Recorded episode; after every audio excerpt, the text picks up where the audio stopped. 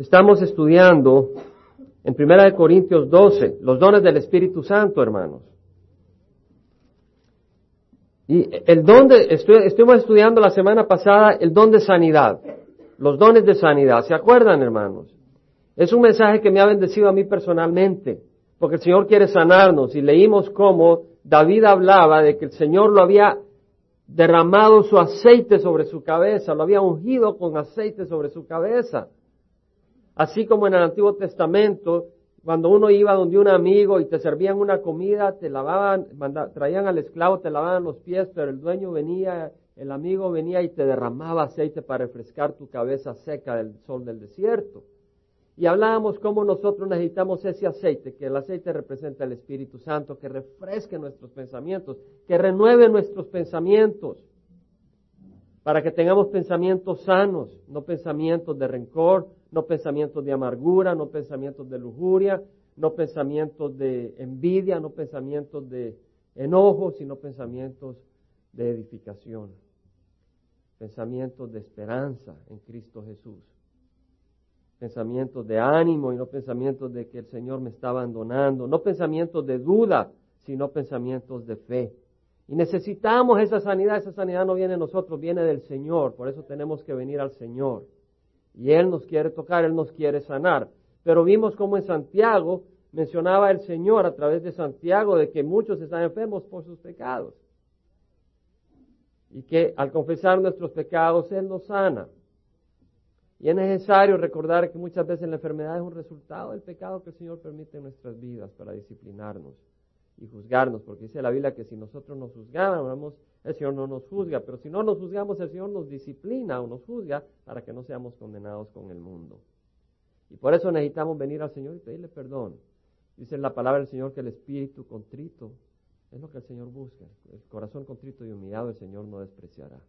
Y venimos con corazón contrito al Señor y le pedimos perdón y le pedimos ayuda. Él viene y toca nuestro corazón y nos sana. Tenemos que venir. Y el Señor nos tiene que sanar de nuestros pensamientos, y tiene que sanar nuestro cuerpo. Pero estudiamos eso, estudiamos los dones de sanidad y cómo hay siervos que el Señor levanta con don de sanidad y cómo el Señor sana de distintas maneras. Ahora, estamos ahora eh, en el siguiente don, que es el don de milagros. Dice la palabra en 1 Corintios 12, hay diversidad de dones, es decir, hay variedad de dones, no solo hay un don. Y el don es un regalo, quiere decir que uno no lo merece, no, no lo compra uno, es un regalo del Señor. Hay, hay, diversidad de dones, pero el Espíritu es el mismo. Hay diversidad de ministerios, pero el Señor es el mismo. Hay diversidad de operaciones, pero es el mismo Dios el que hace todas las cosas en todos. Dijimos que los dones son los regalos, los ministerios o de diaconía es la forma en que uno usa esos regalos. Uno puede tener un don y usarlo en distintas maneras, dependiendo de cómo el Señor le da el ministerio. Y luego hay distintas operaciones, distintos resultados. Y hemos visto cómo uno puede estar estudiando el libro de Apocalipsis, uno puede estar predicando en el libro de Apocalipsis, y una persona decir, caramba, Señor, perdóname, yo no quiero ver el fuego de Dios. Y viene al arrepentimiento. Y otro dice, caramba, Señor, yo no he hablado con mis parientes y tengo que compartir el Evangelio. Y viene un espíritu de evangelismo. Y otro dice, Señor, yo me estaba desanimando, pero veo que tú vienes pronto. ¿Por qué me desanimo? Mira lo que tú me amas. Viene una palabra de ánimo. Mismo mensaje. Pero el Señor habla distinto a distintas personas. Estábamos en la montaña, tuvimos un convivio espiritual con la iglesia americana, con los líderes. Y en cierto mensaje, después del mensaje, me di cuenta cómo distintas personas respondían a distintas cosas que se habían dado en el mensaje. A cada uno le había ministrado el mismo espíritu, pero en distintas maneras porque es el Espíritu el que está ahí y conoce la necesidad de cada uno. Y el Señor sabe cómo está ministrando a cada uno. El Espíritu puede hacer eso.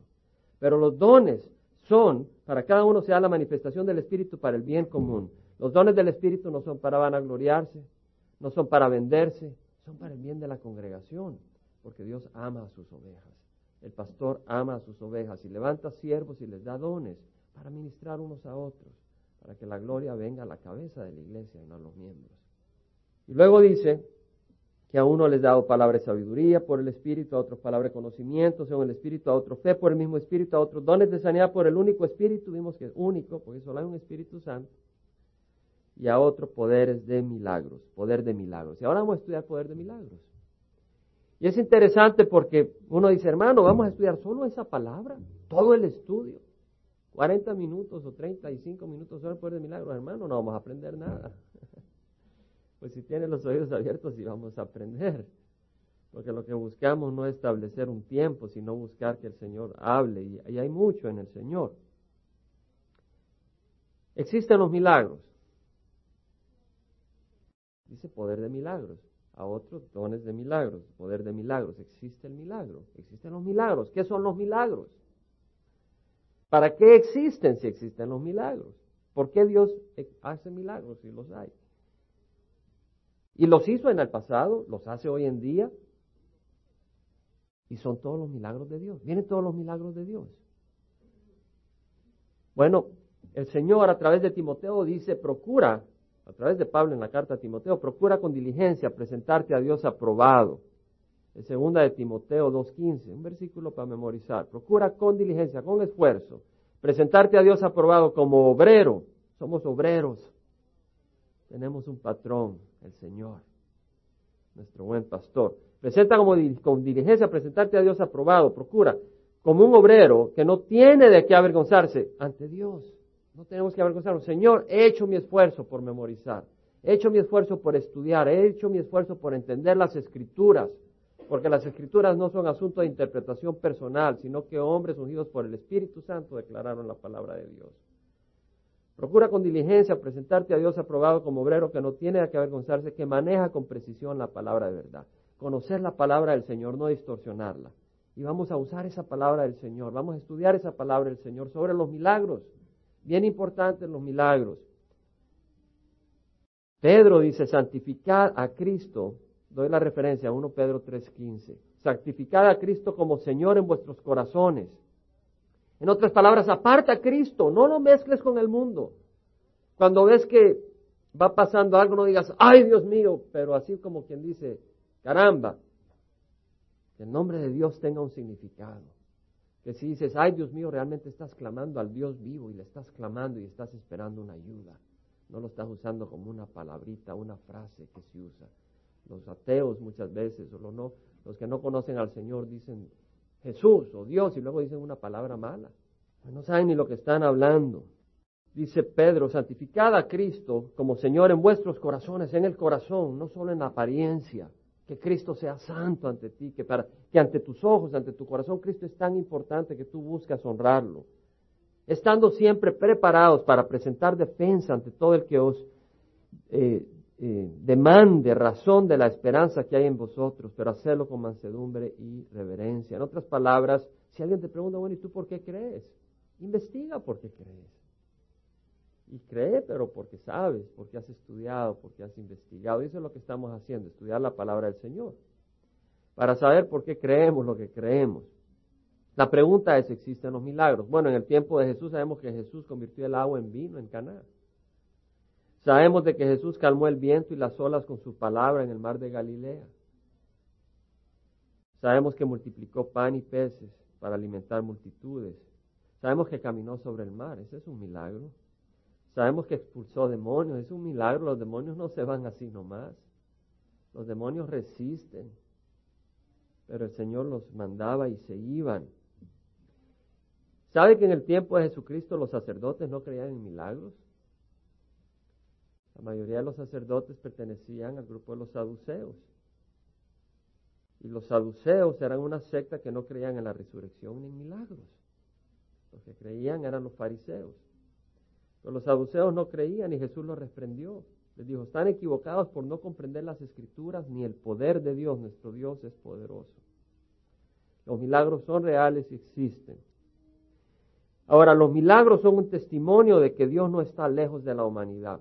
Ahora, fíjese de que los milagros, si milagro quiere decir un acto sobrenatural donde Dios participa en el universo, yo le propongo a usted que Dios participa diariamente en el universo.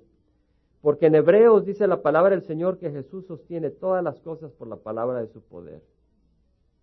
Quiere decir de que si Jesús abandona este mundo, este mundo dejaría de existir. Jesús está sosteniendo el universo a través de su palabra. Eso dice la palabra. En Colosenses 1.17 dice que Él es antes de todas las cosas y en Él todas las cosas permanecen. En otras palabras, está diciendo que en Jesús, por su poder, todas las cosas se mantienen unidas. Quiere decir que si Jesús suelta el universo, el universo se consume. La existencia de nuestro universo demanda la acción sobrenatural de Dios constantemente. En ese sentido, todos los días vivimos un milagro. Este universo existe porque es un milagro de Dios. Si Dios no estaría milagrosamente sosteniendo el universo, no existiría este universo. Si Dios no estaría milagrosamente sosteniendo nuestros corazones y nuestra vida, nosotros dejaríamos de existir, moriríamos ahorita mismo. Nosotros no estamos vivos porque nos hemos escapado del juicio de Dios así, porque Dios ha cerrado los ojos por un momento, sino porque Dios en su misericordia nos tiene vivos y nos está sosteniendo con misericordia. Muchos creen que Dios o una fuerza cósmica originó el universo con una explosión y luego que todo fue evolucionando y que después se produjo el mono y que del mono salimos nosotros. Yo llegué a creer eso porque eso me enseñaron en la, en la escuela religiosa que yo atendía, que Dios había creado el universo a través de una explosión y después de millones de años se fueron formando los animalitos y después el hombre. Pero eso contradice la escritura y nos presenta a un Dios lejano, a un Dios que únicamente está cerca si nos vamos a, hace 10 mil millones o 20 mil millones de años donde ellos dicen que por una explosión se originó el universo. Es el único contacto que supuestamente existe con Dios cuando Dios interactuó, pero de ahí no. Pero no es así, Dios está cercano. El Señor dice, mirad las aves del cielo que no siembran ni ciegan, ni recogen en granero, sin embargo, vuestro Padre Celestial las alimenta, ¿cuánto más no hará por vosotros? Quiere decir de que el Señor alimenta las aves del cielo, no quiere decir que Él viene con la mano en la persona de Jesucristo empieza a alimentar a cada pajarito, pero quiere decir que Dios está consciente, está pendiente y está involucrado en el alimento aún hasta de las aves. Dice, ¿no hará más por ustedes? El Señor Jesucristo dice, busca primero el reino de Dios, su misericordia, y todas estas cosas os serán añadidas. Si buscamos al Señor, él se va a encargar de nuestras necesidades. Si Dios es un Dios lejano, si Dios es un Dios que no hace milagros, entonces no podemos buscar el reino de Dios porque Dios no nos puede ayudar. ¿Cierto? Pero la Biblia dice que Dios sobrenaturalmente nos va a ayudar. Busca primero el reino de Dios y su justicia. Y todas estas cosas os serán añadidas. Dios se involucra algunos no creen en milagros y se, burlan. Tal vez dice, yo no me burlo de los milagros.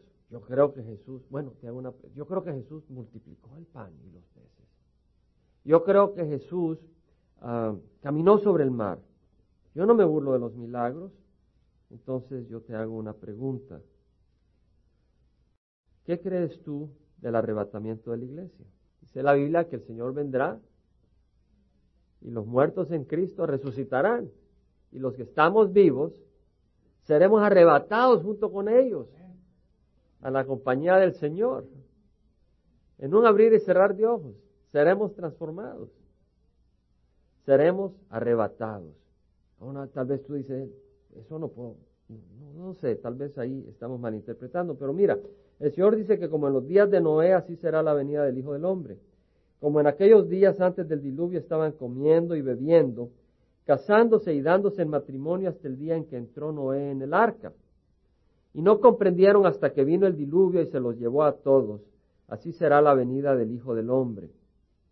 Quiere decir de que en los días de Noé la gente no pensaba que iba a haber un diluvio. La gente no creía, jamás habían visto un diluvio. De hecho, jamás había llovido sobre la tierra. Subía una humedad del suelo, pero no había llovido sobre la tierra. La gente se debería de burlar de Noé si no tenían al Señor ni temor del Señor. ¿Cómo va a venir un diluvio? ¿Y cómo estaba haciendo una barca para el diluvio? Se estaban burlando de él. Y muchos ahora se burlan de que el Señor dice que pronto viene y va a arrebatar a su iglesia y viene un juicio sobre la tierra.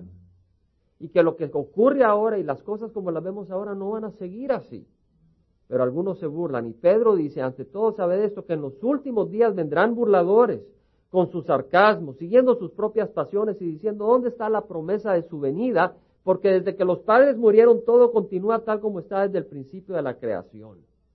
Aún en seminarios enseñan de que los milagros de Cristo realmente no fueron milagros, sino que la multiplicación de pan y peces Cuando el Señor bendijo el pan y los peces, cada uno empezó a sacar sus panes y sus pececitos y de ahí todo el mundo logró comer panes y peces. En seminarios supuestamente cristianos. Muchos no creen en milagros. Pero Dios existe y su poder está ahí y su poder de milagros se ve. Los discípulos pudieron ver el poder y la grandeza de Jesús a través de los milagros. Entendamos pues qué es milagros, porque si Dios sostiene el universo por su poder y eso es un milagro, ¿a qué le llamamos milagros? ¿Entendemos?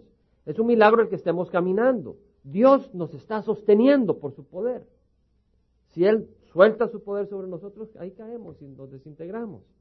Entonces, ¿a qué le llamamos milagros? Un milagro, según lo vemos nosotros, es una intervención de Dios sobre su plan normal, donde Él interviene en los eventos, interactúa,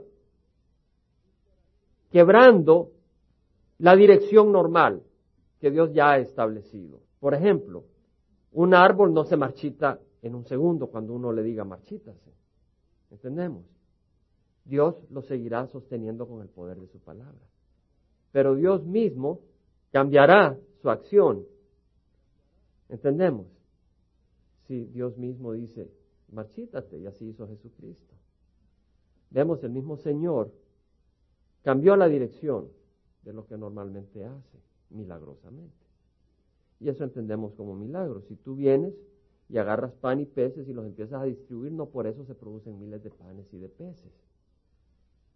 Pero el Señor mismo actúa en una manera no acostumbrada que de hecho ya es milagrosa, pero actúa de una manera no acostumbrada y agarra panes, peces, ora por ellos y ser multiplicaron. es un milagro. Los discípulos pudieron ver los milagros del Señor. Ahora, dice la palabra del Señor en Marcos que cuando Juan había sido encarcelado, Juan Bautista, Jesús vino a Galilea proclamando el Evangelio de Dios y diciendo, el tiempo se ha cumplido y el reino de Dios se ha acercado, arrepentidos y creed en el Evangelio. El reino de Dios se ha acercado. Quiere decir de que Dios no solo está cerca, Dios no solo se interesa, sino que el reino de Dios ha venido. No solo podemos eh, saber de que Dios se interesa por nosotros, pero ahora hasta podemos entrar al reino de los cielos. Podemos dar ese paso al reino de los cielos. No solo podemos saber de que Dios existe, que Dios está cerca de nosotros, pero podemos entrar a su reino, al reino de los cielos.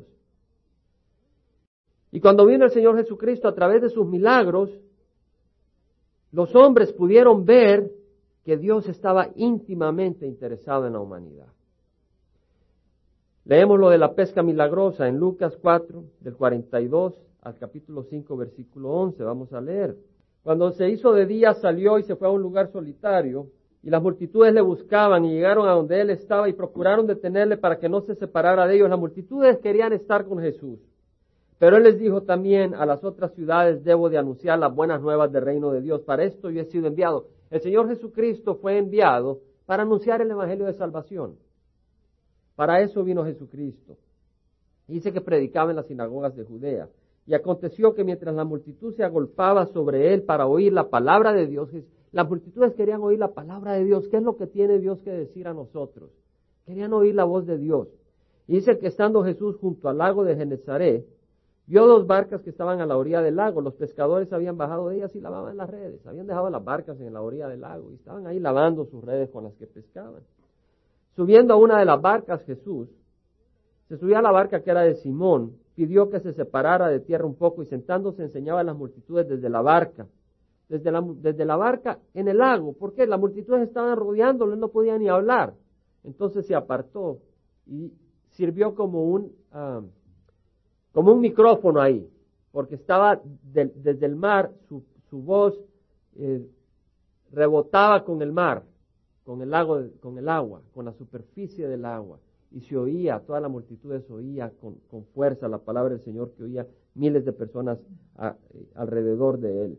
Y dice que cuando terminó de hablar, dijo a Simón, sal a la parte más profunda y echad vuestras redes para pescar. Respondiendo Simón dijo, Maestro, hemos estado trabajando toda la noche y no hemos pescado nada, pero porque tú lo pides echaré las redes. Fíjese de que el Señor dice, vete a lo profundo para pescar. El Señor sabía que Simón había estado trabajando toda la noche para pescar y no había podido pescar nada. El Señor iba a mostrar su poder, pero podía mostrar su, su poder trayendo fuego del cielo. Pero no fue así como lo mostró. Él mostró poder supliendo una necesidad de ellos. Ellos habían estado frustrados, tratando toda la noche de pescar y no podían pescar. Y le dice el Señor, vámonos a lo más profundo. Echa las redes. Y le dice, maestro, hemos estado trabajando toda la noche, no hemos pescado nada, pero porque tú lo pides, echaré las redes. Simón dice, Señor, no es que lo entienda, pero porque tú lo dices, a tu voz yo voy a obedecer. Y lo hicieron y encerraron una gran cantidad de peces, de modo que sus redes se rompían. Entonces hicieron señas a sus compañeros que estaban en la otra barca para que vinieran a ayudarlos y vinieron y llenaron ambas barcas de tal manera que se hundían. Al ver esto, Simón Pedro cayó a los pies de Jesús diciendo, apártate de mí, Señor, pues soy hombre pecador. ¿Sabes qué pasó? Aquí vieron el poder de Dios y vieron el amor de Dios. Porque Él no hizo simplemente traer fuego del cielo, sino que Pedro había estado toda la noche tratando de pescar, se sentía frustrado y no solo ve el poder de Dios, sino ve el poder de Dios para bendecirle. Y se da cuenta y dice, yo soy indigno, yo soy pecador, Señor. Cuando vemos milagros, cuando los discípulos vieron los milagros del Señor, se dieron cuenta que tenían a Dios entre ellos y reconocieron su pecado. Dice la palabra del Señor de que el, asombro se apoderó de ellos y de todos sus compañeros. Y lo mismo le, le, sucedió a Jacobo y a Juan, hijos de Zebedeo, que eran socios de Simón. Y Jesús dijo a Simón, no temas, desde ahora serás pecadores de hombres. Y después de traer las barcas a tierra, dejándolo todo, le siguieron. Siguieron al Señor.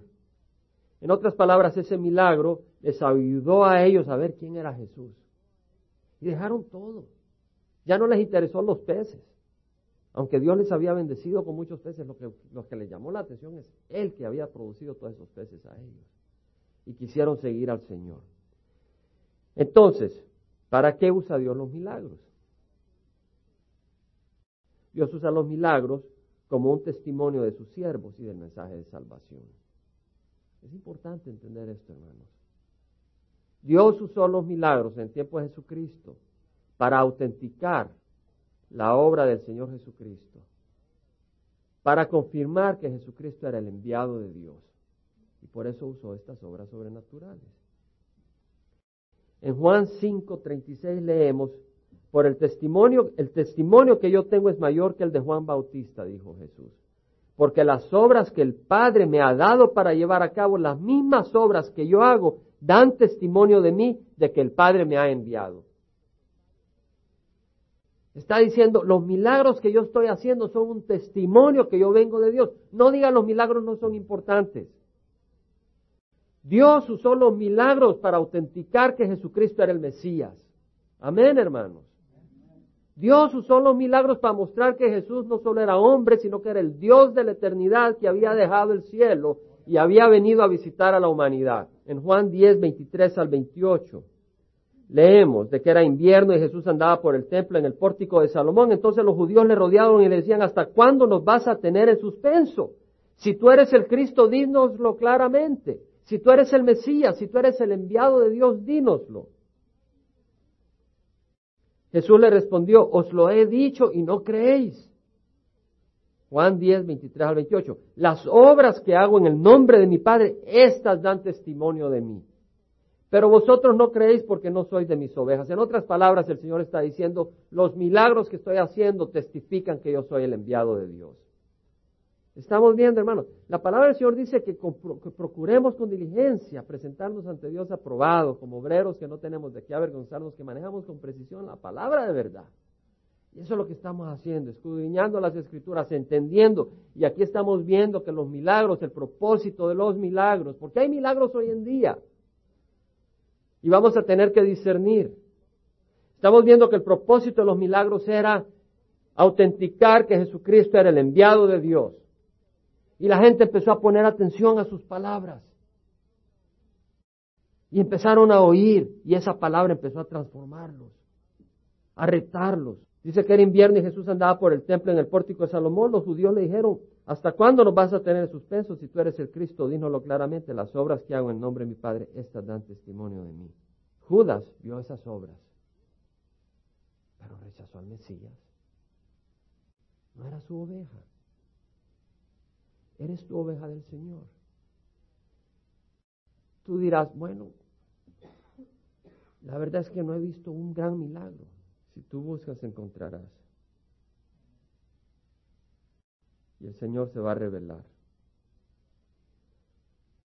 El Señor nos ha dejado su palabra y el testimonio de su Espíritu Santo. Y si tú estás abierto a la verdad, el Espíritu Santo milagrosamente va a tocar tu corazón y te va a traer a los pies de Jesús. Dios hizo grandes milagros a través de Jesucristo. Ahora el Señor Jesucristo todo lo hizo para traer gloria al Padre. Dice que Jesús dijo, mi enseñanza, le dijo a los judíos, mi enseñanza no es mía, sino del que me envió. Si, si alguien quiere hacer la voluntad de Dios, sabrá si mi enseñanza es de Dios o si hablo de mí mismo. El que habla de sí mismo busca su propia gloria, pero el que busca la gloria del que le envió, este es verdadero y no hay injusticia en él. Jesús dice, mi enseñanza no es mía, sino del que me envió. El Señor no está buscando su gloria, sino obedecer al Padre. ¿Y sabes qué?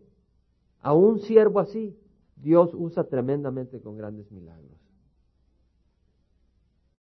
El problema es que nosotros tenemos un corazón corrupto.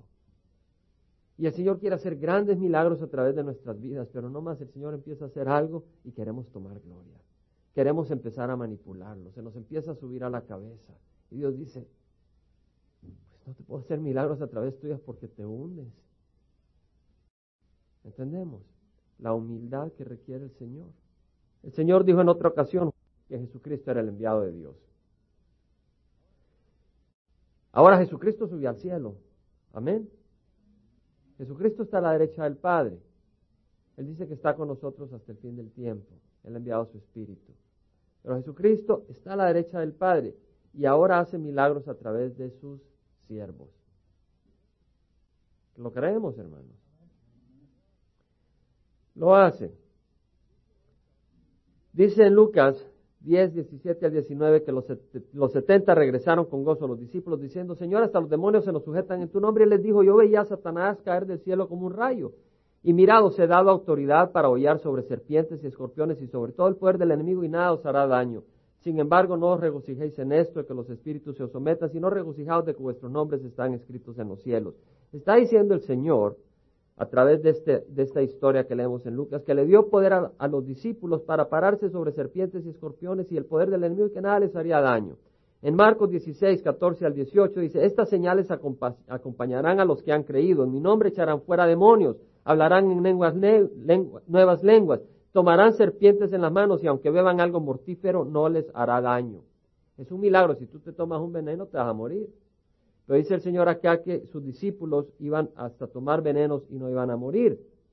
Cuando Pablo fue a la isla de Malta, una serpiente, después del naufragio, una serpiente se le pegó a la mano.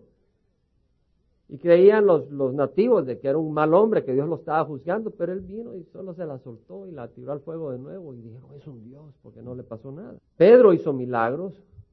Cuando, cuando Ananías vino con con, una ofrenda diciendo que había vendido su terreno. No habían traído toda la ofrenda, sino parte. Y le dijo, Pedro, no es a mí a quien mentes, no es a Dios a, es a Dios a quien estás tratando de mentir, a quien estás engañando. Y Ananías cayó, muerto. Dios le juzgó. Y después Zafira iba entrando. Y le dice, sabes, los que enterraron a tu esposo, te van a enterrar a ti. En otras palabras, Pedro milagrosamente mató a Zafira. Lo vemos le trajo muerte a Zafira. En el Hechos 16, 16 leemos cuando Pablo expulsa a un demonio de la esclava divina en Filipos. Él estaba en Filipos y había una muchacha divina que decía, estos son siervos de Dios Altísimo que les hablan el, el mensaje de salvación, escúchenle. Eso decía esta muchacha, tenía un espíritu maligno que les decía la verdad, pero Dios no quiere proclamar su evangelio a través de demonios porque siempre hay un engaño ahí.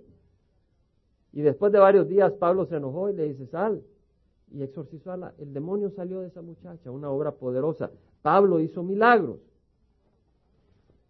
Bueno, Pablo hizo milagros, Pedro hizo milagros. ¿Qué puede impedir que hayan milagros hoy en día? En Mateo 13, 53 al 58 leemos que Jesús no hizo muchos milagros en Nazaret a causa de la incredulidad de la gente.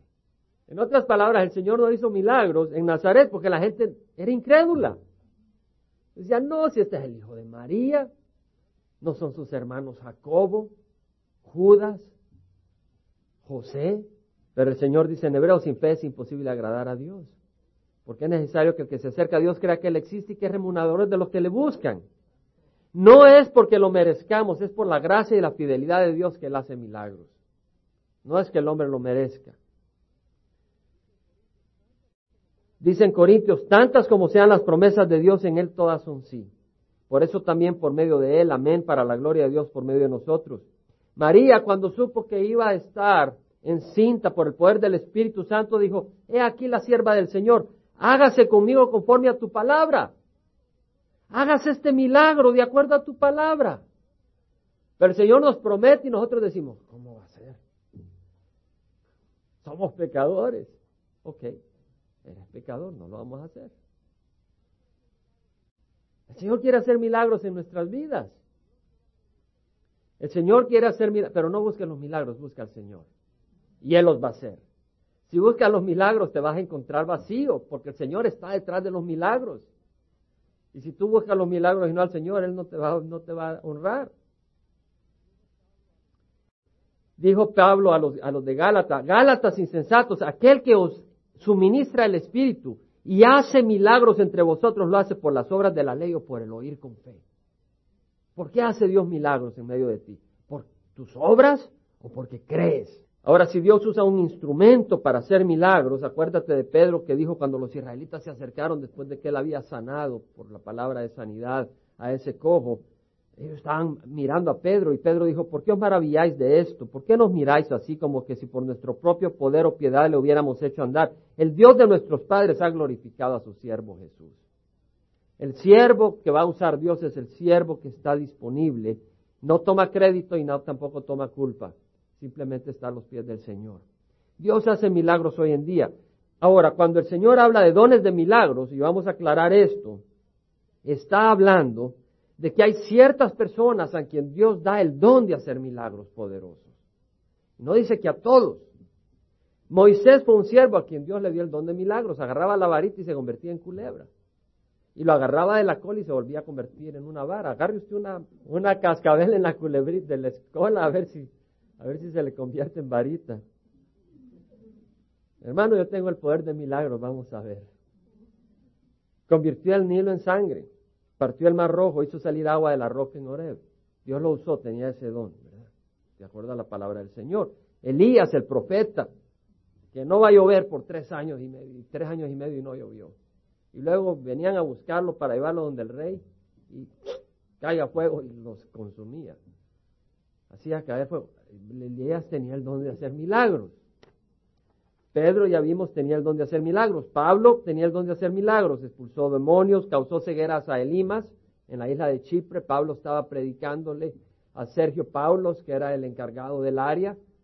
Y este Bar Jesús o Elimas se le oponía y le dijo, caiga sobre ti ceguera por tu ser eh, enemigo del Evangelio.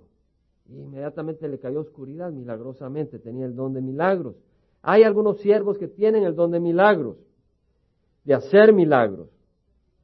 Pero el propósito de hacer milagros es llevar el Evangelio, autenticar el Evangelio.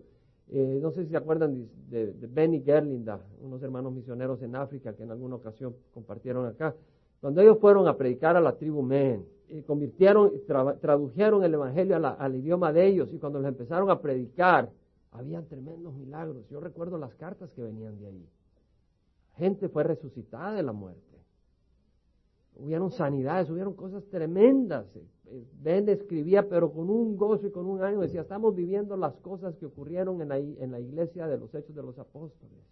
Estamos viendo las mismas cosas, porque era un lugar extraño, nunca habían oído de Jesús y Dios estaba testificando el mensaje que llevaba eh, Ben con grandes milagros y grandes hazañas. Y ahora son más de 10.000 personas que han recibido a Cristo en esa área. Dios lo hace. Ahora, tal vez no tienes el don de milagros. Yo no tengo el don de milagros, pero he visto milagros. Y por eso te lo puedo compartir. Dios se manifiesta. Y dices, hermano, usted es un orgulloso, usted es un arrogante, usted está al frente diciendo que ha visto milagros. ¿Quién es usted? Gloria al Señor, soy un pecador. Yo no estoy hablando de mí, estoy hablando del Señor que hace milagros y que los hace por el oír con fe. No los hace por quien los merece. Si cuando yo te estoy compartiendo esto tú te sientes escandalizado, es Satanás quien está distorsionando tu mente. Dios hace milagros en medio de su pueblo, pero es la incredulidad del hombre la que impide ver lo que Dios quiere hacer en medio de su pueblo. Recuerdo cuando estábamos en Watkinsville, recién venido al Señor. Íbamos en una casita de madera rentada y se nos subía a veces el césped tan grande, porque tenía una máquina de cortar a mano, porque no me gustaban las de motor de gasolina, me parecía que mucho ruido. Y a veces subía el monte y tenía que sudar, así que no la cortaba siempre, me esperaba, pero cuando me esperaba mucho era como que era selva. Y un día dije, hoy si no la corto ahora voy a tener que traer una sierra para cortar la grama. Y estaba que iba a llover, pero como que había agua en el aire. Así se sentía el aire de pesado que o sea que ya va a llover. Digo, Señor, tengo que cortar la grama, Señor. Así con una fe sencilla. Cuando recibe al Señor, tengo que cortar la grama, Señor.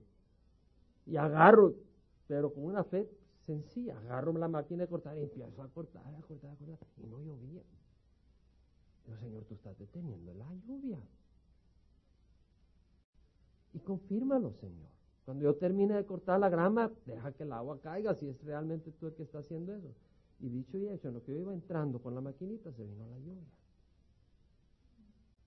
Y dejé la máquina dentro de la casa y me salí al patio cuando estaba lloviendo y levanté mis brazos y empecé a alabar al Señor. Me acuerdo, mis vecinos estaban por allá. El vecino se enloqueció. En otra ocasión estábamos en el, Columbia Bible College, en el seminario bíblico de Colombia, Carolina del Sur. Y Felipe pues puede testificar que a veces lo hacen estudiar fuerte a uno. Y pues estaba ya cansado, cansado, y, había, me acuerdo, en la noche un día empieza un ruedo, toda la noche, en la pared. Teníamos ratones ahí a diestra y siniestra. El día primero que llegamos a esa casa, y pues dormimos en el suelo y no se me olvida que medio de la noche empieza ahí alrededor nuestro, ¿verdad? Estaban comiendo unos dulcitos que teníamos en las valijas. Eh, había ratones y de todo, pero ahí en la pared, pero los quitamos. Yo puse unas trampitas y le ponía eh, peanut butter. Desde esa vez mi esposa ya no come peanut butter. que veía los ratoncitos morir ahí con el peanut butter. Pero los deshacía, pero no los queríamos ver ahí. Pero esa, esa noche, echa, echa, toda la noche. Y ahí entre dormido y despierto. La segunda noche lo mismo. La tercera noche, oh Señor, quiero dormir. Y al minuto se cayó. Ya no volvimos a oír ese ruido. Ahora no me mires a mí. Yo estoy, estoy haciendo de tonto ante el mundo para que sea sabio en las cosas de Dios. Dios está ahí. Y no busca tu santificación. Sí, él, te va a santificar, pero no busca tus obras. Él busca que le creas. Él está ahí para bendecirte. Él está ahí para amarte. Él está ahí para refrescarte. Y Él está aquí para usarte también. Me acuerdo el año pasado, a veces comparto cosas personales porque mi vida la comparto con ustedes, hermanos. No solo comparto cosas personales, comparto mi vida. Cada vez que preparo mis estudios y todo, estoy compartiendo mi vida con la congregación. Porque es mi llamado, compartir al Señor. Y lo que Él hace en nuestras vidas, y compartir nuestras vidas, nuestro tiempo, nuestro gozo. El año pasado me acuerdo, tengo mi madre que tengo cinco años de no haberla visto, en el sentido que no había venido a, a California. Y clamé al Señor, no se me olvida. Estaba en mi cuarto, no se me olvida. Yo, Señor, comparto aquí, comparto allá, pero quiero compartir el amor de Dios con mi madre. Le voy a ser honesto, llorando le clamé al Señor, llorando, con gran lloro al Señor. Y a la semana me llama mi madre, ¿sabes? He estado pensando irte a visitar, ¿qué te parece? y vino a visitarnos. No le hablé mucho de la Biblia porque ya le he hablado mucho, pero lo que quería era amarla en el nombre del Señor. Y pudimos ver el milagro del Señor. Yo te pregunto, ¿en qué vives? ¿No crees en milagros? ¿No crees en Dios? ¿No crees que Dios te ama? ¿No crees que Dios está a favor tuyo? Si quieres que esté a favor tuyo, recíbelo. Y si lo recibes, Él está a favor tuyo. Y si no lo recibes, Él está a favor tuyo. Pero va a haber un día donde se va a cerrar el tiempo. Y si tú lo rechazaste, no es que no estaba a favor tuyo, es que tú no estabas a favor de Él. Y le diste la espalda y cosechaste el fruto de rechazar su vida. Y puedo contarte historia tras historia. Me acuerdo, estaba compartiendo con hermano Kiko Carrá en El Salvador un día sobre mi conversión y las cosas. Y me dice, Jaime, ¿cuánto milagro ha habido alrededor de tu vida? Y yo decía, bueno, yo nunca busqué los milagros. Cuando estaba pequeñito sí buscaba los milagros. Pero cuando llegó el tiempo busqué al Señor. Y Él ha llenado mi vida de muchas cosas que he podido ver. Y saben, yo soy pecador, hermanos. Yo no soy santo aparte de Cristo. Pero en Cristo soy justo. Su sangre. Mira, de la Nueva Jerusalén flota brotará un río de agua de salud. Y lo compartí el domingo pasado. Ahora del Calvario brota un río de sangre que te limpia. Y por ese río de sangre yo soy justo hoy. Pero no mi carne, mi carne la debo crucificar. Por eso dijo Pablo, con Cristo he sido crucificado, ya no soy yo el que vive más, Cristo vive en mí. Y debemos de crucificar la carne en la cruz. Pero Dios hace milagros hoy en día. Pero también dice la Biblia que en los últimos días habrán milagros que no vienen de Dios. En 2 Tesalonicenses 2, 7 leemos que el, el misterio, es decir, un misterio es un secreto, no está revelado, de la maldad, ya está en acción, es un misterio. Satanás y sus obras están escondidas al mundo, ellos no se dan cuenta, pero es Satanás el que está trabajando. El, el misterio de la maldad ya está en acción. Hay maldad por todos lados. Solo que aquel que ahora lo detiene el Espíritu Santo a través de la iglesia está deteniendo el desenfreno de Satanás. Aquel que ahora lo detiene lo hará hasta que él mismo sea quitado de en medio. Va a haber un día en que la iglesia es arrebatada. El Espíritu Santo que estaba en la iglesia, al salirse de la iglesia y el Espíritu Santo, ya el Espíritu no está en cada uno de los hombres. Entonces será revelado ese inicuo que es el, anticristo, a quien el Señor matará con el espíritu de su boca y destruirá con el resplandor de su venida. El anticristo va a venir y es posible que ya está vivo, no sé. Dice el, el malvado cuya venida es conforme a la actividad de Satanás. El anticristo va a venir con el poder de Satanás, que aparenta ser un ángel de luz, con todo poder y señales y prodigios mentirosos. Va a venir con obras de poder, pero son mentirosas porque no traen la luz de Dios y con todo engaño de maldad para los que se pierden porque no recibieron el amor a la verdad para ser salvos. Si tú no amas la palabra del Señor y amas más los milagros, te vas a dejar engañar por milagros que no vienen de Dios y ya están ocurriendo. Hay apariciones. Y esas apariciones han traído que hombres se hagan devotos y dediquen su corazón a ciertas personas, pero no a Cristo Jesús. Ya estudiamos que los milagros traían gloria a Dios. Y el Espíritu Santo ha sido enviado para guiarnos a toda verdad. ¿Y quién es la verdad? ¿Quién es el camino, la verdad y la vida? Es Cristo Jesús. Y si un milagro no te trae a los pies de Cristo, ese milagro no viene de Dios. Óyelo bien. En Juan dice el Señor, cuando Él, el Espíritu de verdad, venga, os guiará a toda la verdad, porque no hablará por su propia cuenta, sino que hablará todo lo que oiga y os hará saber lo que habrá de venir. Él me glorificará, glorificará a Cristo Jesús. Los milagros que vienen de Dios le van a traer gloria a Cristo Jesús, dice la palabra del Señor que Dios no comparte su gloria con nadie. Si un milagro trae gloria a otro hombre, a otra mujer, ese milagro no es de Dios. Hermano, no me gusta lo que habla.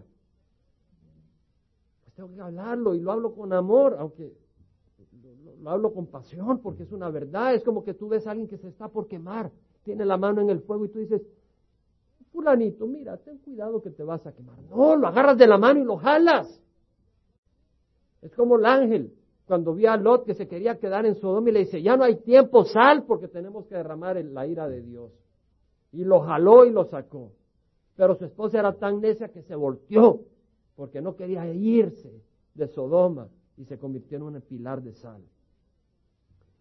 El Espíritu Santo dirige a los hombres a Cristo. Dios honra su palabra y muchos siervos predicarán la palabra del Señor y harán milagros. Y hay personas que tienen el don de hacer milagros. Y hay personas que están haciendo muchos milagros en el sentido que están proclamando la palabra de Dios. Pero dice el Señor, ten cuidado lo que enseña, porque dice, cuídate de los falsos profetas.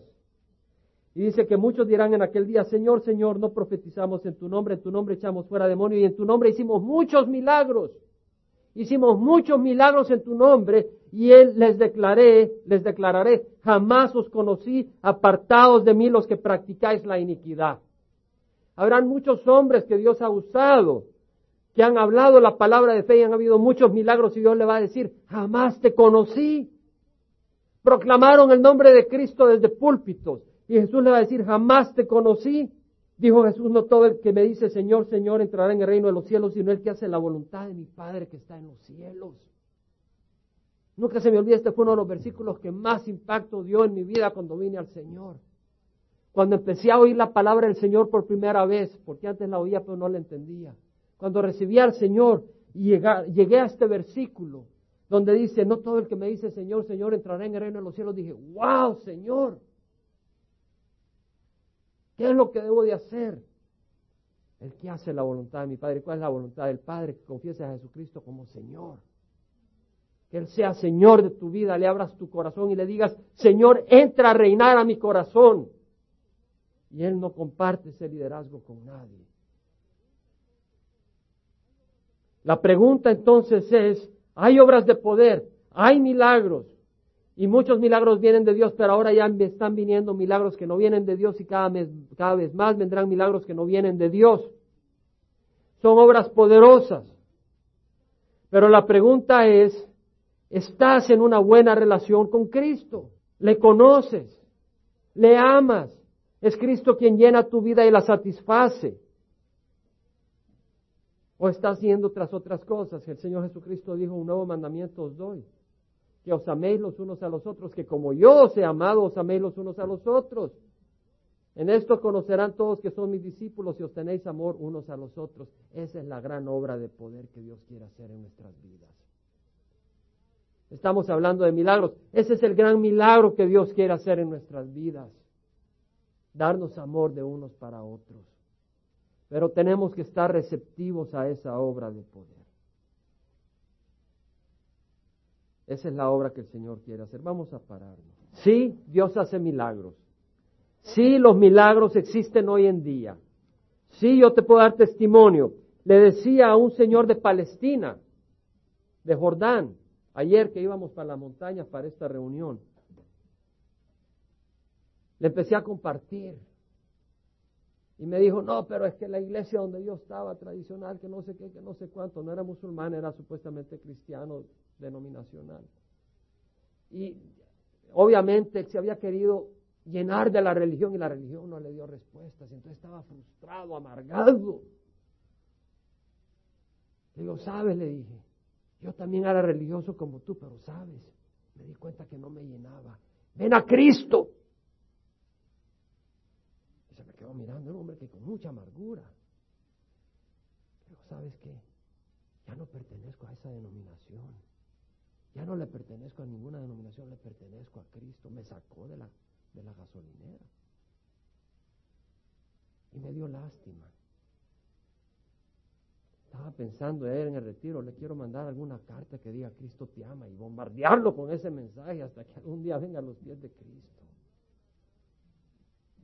El, el milagro más grande que Dios quiere hacer es que nos amemos unos a otros. Dios hace milagros. Dios hace milagros. No vivas una vida ordinaria. No vivas una vida natural. Vive una vida sobrenatural. Pero sabes, va a ser difícil. Porque dice el Señor que los que quieren vivir piadosamente van a ser perseguidos. Si tú quieres vivir en la voluntad del Señor, vas a recibir persecución, vas a recibir bofetadas, y algunas las permite el Señor para mantenerte humilde. Porque leímos el, domingo pasado cómo a Pablo el Señor le mandó un mensajero de Satanás. Y le dijo, mi gracia es suficiente.